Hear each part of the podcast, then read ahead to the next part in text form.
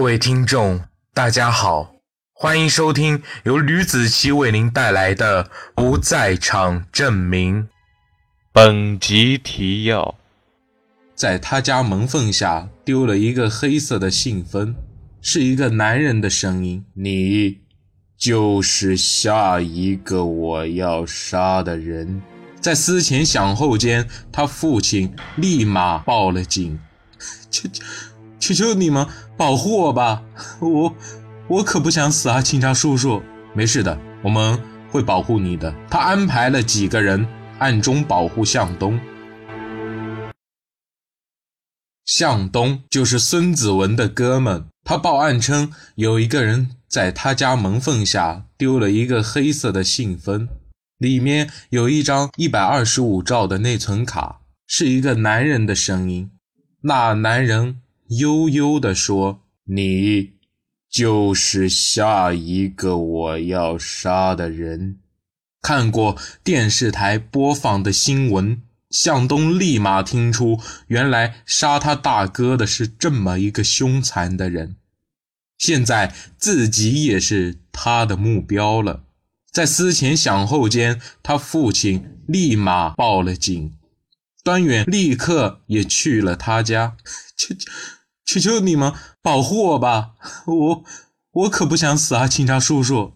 端远点点头，没事的，我们会保护你的。他安排了几个人暗中保护向东，然后叫人提取了内存卡上的指纹，立马给跟踪葛慧和孙旭东的警察打了一个电话。喂，葛慧和孙旭东的情况现在怎么样了？端远说，孙旭东他还在上班。一直在值班。嗯，葛慧今天和一个小姐们去九龙商场买衣服去了。哦，那把电话转给跟踪张广伦的人。他等了一阵后说道：“张广伦现在怎么样了？”他一直在楼上看书。嗯，是这样的，没有动，没有动过。你们上去敲门，看看是不是不在家。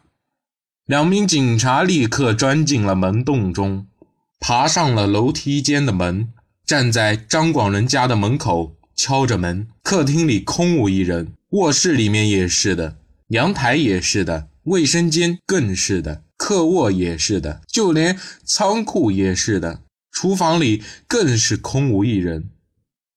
在餐厅，张广伦正准备芝麻糊，他听见门口有人敲门，便开口问道：“谁啊？”他端着一碗芝麻糊。走到了门前，打开了门，门口站着两位年轻人，一个在打电话，一个则看着张广伦。呃，你们什么事？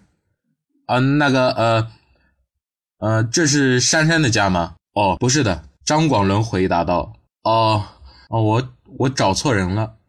年轻男人对张广伦说。莫名其妙，张广伦关上了门，咧嘴一笑。他当然知道门口的那两个人到底是谁。端局，他在家。哦，好吧。端远挂了电话。这时，董涛走进来。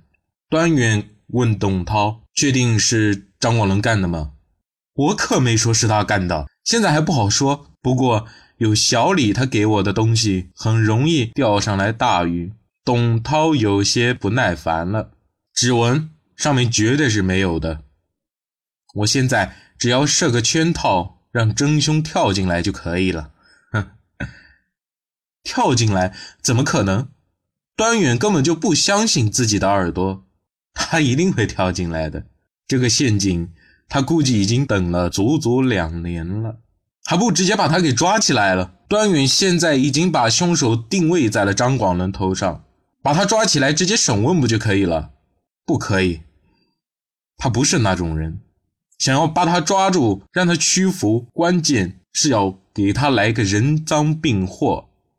那还不直接去他家搜了？郭荣从门口走进来，郭荣看了一眼董涛：“你们的事我已经知道了，反正我没看见，我也不过问谁介入不介入的问题。”郭荣一向果断，他从来做的都是有把握的事情。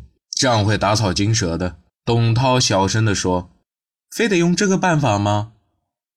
郭荣眼睛闪过一丝得意的笑容：“不是还有别的办法吗？不是。”张广伦坐在电视机前看电视，突然，门没有缘由的被人敲开了。张广伦家很少来人，几个小时前有人敲门，这次又会是谁？谁啊？楼下漏水了，我们是来看看是不是你们家的阳台漏水的。一个男人的声音传了过来。哦，张广伦轻轻地笑了一下，他并没有打开门。而是先把里面的铁栅栏门关上，手伸出去握住了门把。是啊，我家那都不好晒衣服了。哦，那进来吧。张广伦懒得看猫眼，他悄悄地转动了门把，一股怪力把门拽开。只听见“砰”的一声，门撞在了墙上，接着是撞在铁栅栏门上的哗啦声。郭荣的腿抵在了铁门上，他吃疼的表情，五官扭曲成了一团，和之前想象的根本就不一样。